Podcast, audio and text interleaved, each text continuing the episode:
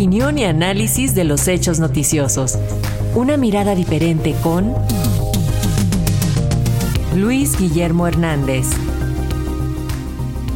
Así es, y esta mañana el periodista y analista político Luis Guillermo Hernández nos habla del cierre de los recorridos de la y los aspirantes a coordinar los comités de la defensa de la cuarta transformación de Morena. Luis Guillermo, la próxima semana será de encuestas, de selección y de definiciones. ¿Cómo estás? Buen día. Muy buenos días, Paco. Muy buenos días también a la audiencia de nuestra radio Educación. Pues sí, como escuchábamos este domingo 27 de agosto, llegan a su término los recorridos nacionales que desde el pasado 19 de junio comenzaron las seis personas aspirantes de Morena a la coordinación nacional de los comités de defensa de la Cuarta Transformación. Esta nueva etapa política intensa, por momentos ríspida, que nos deja muchas lecciones que es conveniente analizar.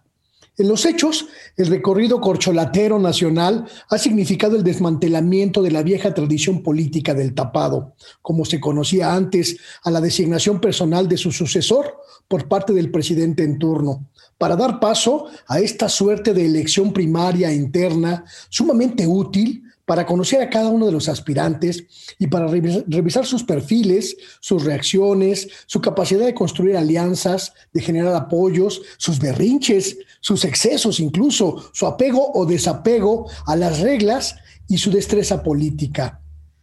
Vimos en estos días a Manuel Velasco, a Gerardo Fernández Noroña, a Ricardo Monreal, a Dan Augusto López, Claudia Sheinbaum y a Marcelo Ebrard cruzar señalamientos varios, acusaciones veladas y abiertas. Los vimos visitar plazas, reunir simpatizantes, colocar sus rostros en revistas, espacios televisivos, carteles espectaculares. Los vimos tejer alianzas con empresarios, con organizaciones, con sindicatos, con líderes sociales. Los vimos lanzar ideas, exponer su visión de país e intentar posicionarse como la figura merecedora de encabezar la continuidad del proyecto de transformación a partir de 2024. Los aciertos de esta etapa son muchos. Lograron proximidad con la sociedad, robustecer el capital político de Morena, profundizar en la recopilación de ideas, necesidades y anhelos de la gente por todo el país, eh, lograron exposición permanente, lo que nos permite evaluarlos en lo, en lo, individual y también en lo grupal.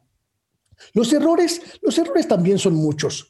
Los problemas de la dirigencia nacional para construir un mecanismo 100% justo y equilibrado, el pragmatismo de las corcholatas, que en algunos casos rayó en incongruencia, pero sobre todo la incapacidad de despojarse del 100% de las viejas prácticas políticas del pasado, como el acarreo, los golpes bajo la mesa, el juego sucio, su apego a los viejos modelos de comunicación política.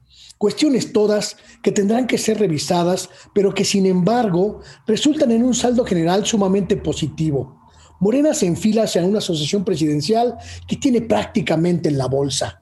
Tiene seis figuras con un gran capital político propio y una capacidad territorial de organización completamente aceitada, movilizada y preparada, como dicen las encuestas, para una lucha electoral prácticamente ganadora.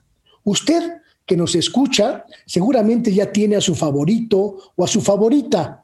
Y esa decisión, que será reflejada en una encuesta nacional cuyo resultado será dado a conocer en septiembre, es absolutamente personal. Yo no le voy a decir por quién sí o por quién no, pero refleja claramente el éxito de un proceso sin precedentes. Movilizar a la gente, involucrarla en un ritual que antes era de una sola persona y hoy le pertenece a todos.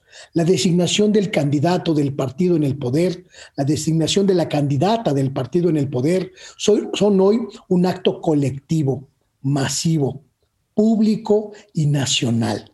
Y ese es el gran éxito de esta etapa. La gente, usted, será quien destape a la corcholata ganadora. Ese es mi comentario.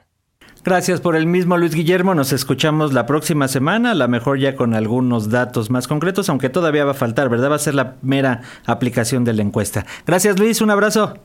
Hasta pronto. Muy buenos días a todas y a todos. Hasta luego.